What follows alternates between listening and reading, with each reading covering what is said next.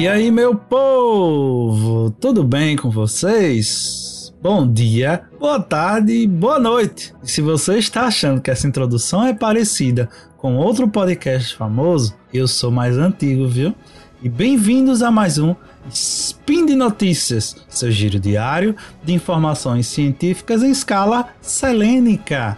Meu nome é Pedro Ivo, o não tão famoso Pi, e hoje, quinta-feira, 6 de maio e 11 de novembro de 2021, contaremos um pouco da história da tecnologia e de um aparelho que ninguém conhece pode ser considerado o pai distante, aquele que nem liga no aniversário da tecnologia OCR.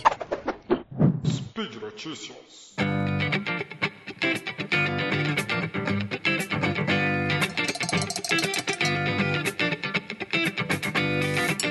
A tecnologia OCR é um acrônimo para o inglês de Optical Character Recognition, ou seja, reconhecimento óptico de caracteres.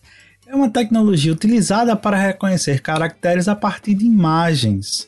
Sua história é bem conhecida, todo mundo já utilizou, e ela data da década de 1950 na Agência de Segurança Nacional Americana, a famosa NSA mas hoje contaremos a história do Optophone. Eu li essa história na revista de julho de 2021 da I3A Spectrum.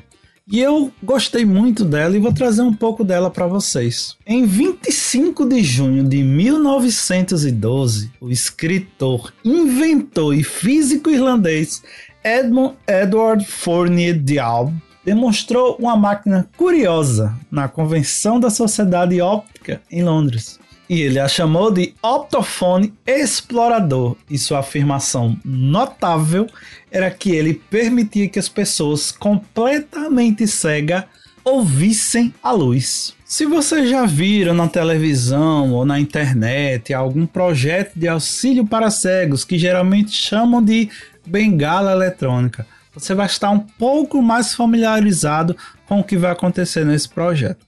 Basicamente, esses projetos de bengala eletrônica usam sensores de luz ou sensores ultrassônicos para, entre aspas, ler o ambiente e informar o cego sobre os obstáculos próximos. O aparelho sensor do Optophone, que era uma célula fotoelétrica rudimentar de selênio, estava alojado em uma longa e fina caixa de madeira a qual estava anexado um par de fones de ouvido. Enquanto segura a caixa, o usuário escuta as modulações do tom conforme a, a célula detecta a luz. O dispositivo era surpreendentemente bom em distinguir entre espaços claros e escuros e até mesmo o piscar de um fósforo. Dialb apresentou como uma importante nova ferramenta de mobilidade que permitiria às pessoas cegas explorar seus ambientes com segurança. Em entrevista a um jornal, o inventor chegou a considerá-lo o primeiro estágio para tornar o olho dispensável. Mas, como tudo não são flores para os inventores, seu invento foi logo criticado por um importante e influente advogado inglês. E sua crítica foi firme, entre aspas. O problema de cego não é encontrar luzes ou janelas, mas como ganhar a vida. Como um todo inventor que se preze, ele voltou para a prancheta e tinha um novo objetivo: projetar um equipamento que traduzisse textos de livros e jornais comuns em sons que usuários pudessem interpretar como palavras. Nos estudos, percebeu que cada letra impressa tinha uma proporção única de preto e branco na página que essa pro proporção pode ser captada por uma célula fotossensível e traduzida em sons correspondentes. Ao aprender a escutar o alfabeto, o usuário seria capaz de ler um livro, mesmo que fosse de letra por letra. E como funciona esse novo optofone? Um aparelho emitia luz em uma lente com um disco giratório, e esse disco dividia a luz em cinco feixes. Essa luz então passa por uma fenda no sensor de selênio e são refletidas no texto de e volta para o sensor. A luz refletida no branco produz uma baixa resistência e no preto uma alta resistência. Então, um sensor transforma essa baixa ou alta em resistência em diferentes tons musicais. Então, essas células são conectadas a um receptor de telefone e suas saídas são combinadas e os tons resultantes correspondem ao texto em preto. Eu vou deixar um link no final do vídeo de funcionamento do sistema para quem tiver interesse em entender melhor o funcionamento do optofone. Dalb nunca teve sucesso comercial com seu evento, mas seria um erro considerá-lo um fracasso ou um beco sem saída tecnológico. Outros inventores continuaram a adaptar e refinar a tecnologia e o conceito de digitalização automática de textos, e isso ajudou a abrir uma porta para o reconhecimento óptico de caracteres. Daub era um inventor criativo, mas tinha um problema grave. Ele não era engenheiro, muito menos construtor. Isso dificultava tirar suas ideias do papel, colocar no protótipo e do protótipo construir um produto. Seu optofone de leitura demorou mais de oito anos para sair de um protótipo de laboratório para um produto comercial. A primeira versão do optofone foi batizado de optofone que soa branco, porque ele só era capaz de reagir ao branco da página não ao preto das letras. E o ouvinte tinha que interpretar os espaços em branco ao redor de cada letra para identificá-las. Em seus estudos, ele estimava que as pessoas passariam 8 horas para aprender o alfabeto audível e de 10 a 20 aulas para entender as palavras básicas. O problema foi resolvido e o optofone que soa negro foi desenvolvido, incluindo uma segunda célula de selênio que, combinada com a primeira, cancelaria os sinais brancos e o resultante seria somente o preto das letras. Além disso, novo modelo adaptou uma lente para ler diferentes tamanhos de letra, uma rosca sem fim para o usuário diminuir a velocidade de leitura e uma moldura que deixava o texto parado e a cabeça de leitura era capaz de ler linha por linha. Para o optofone ter sucesso, Diallo sabia que precisava do apoio do Instituto Nacional de Cegos do Reino Unido, o NIB, o Instituto havia investido pesadamente no fornecimento de recursos de braille em todo o país. Então, uma nova máquina que ameaçava tornar o braille obsoleto nunca receberia o apoio do Instituto.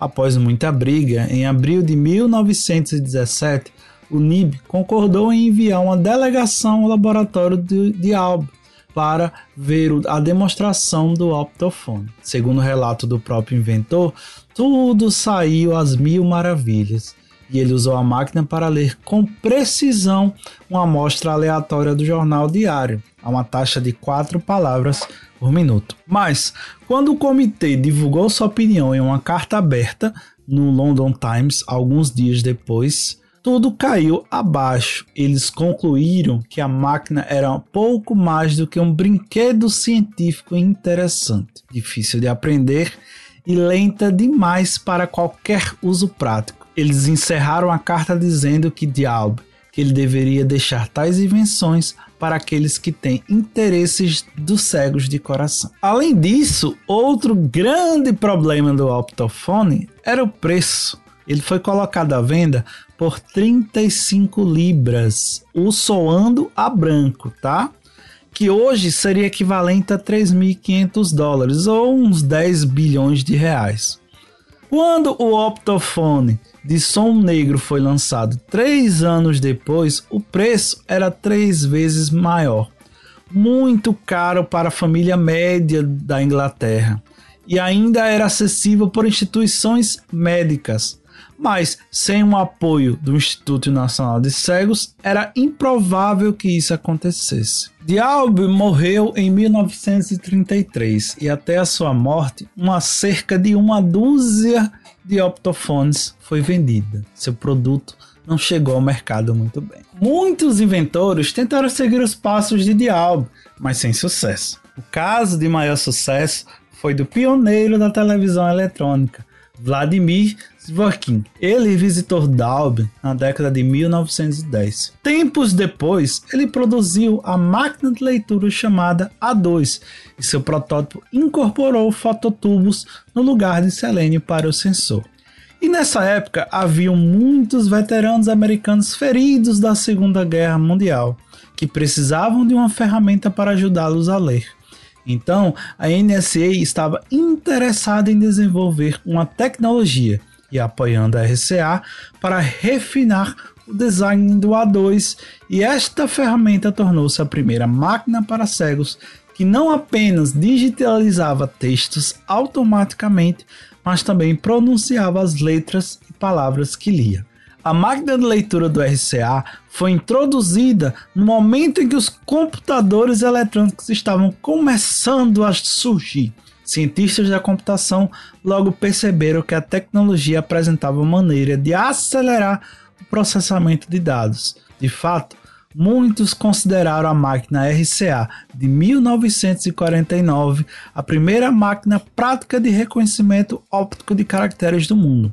Mas foi de Albi que demonstrou que tal coisa era possível, e na década de 1950, sua abordagem básica para a digitalização óptica estava sendo integrada em computadores de todo o mundo. E por hoje é só. Todos os links comentados estão no post. Deixe lá também seu comentário, elogia, crítica e xingamento esporádico. Lembra ainda que esse podcast só é possível acontecer por conta do seu, do meu do nosso apoio no patronato do SciCast, tanto no Patreon, PicPay e Padrim. Um grande abraço, um bom resto de semana a todos, fique em casa se puder e até amanhã.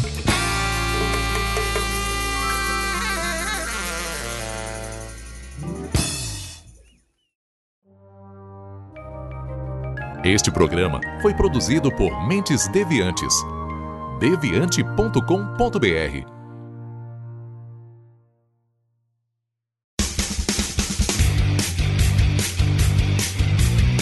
Cortes, edição de podcast.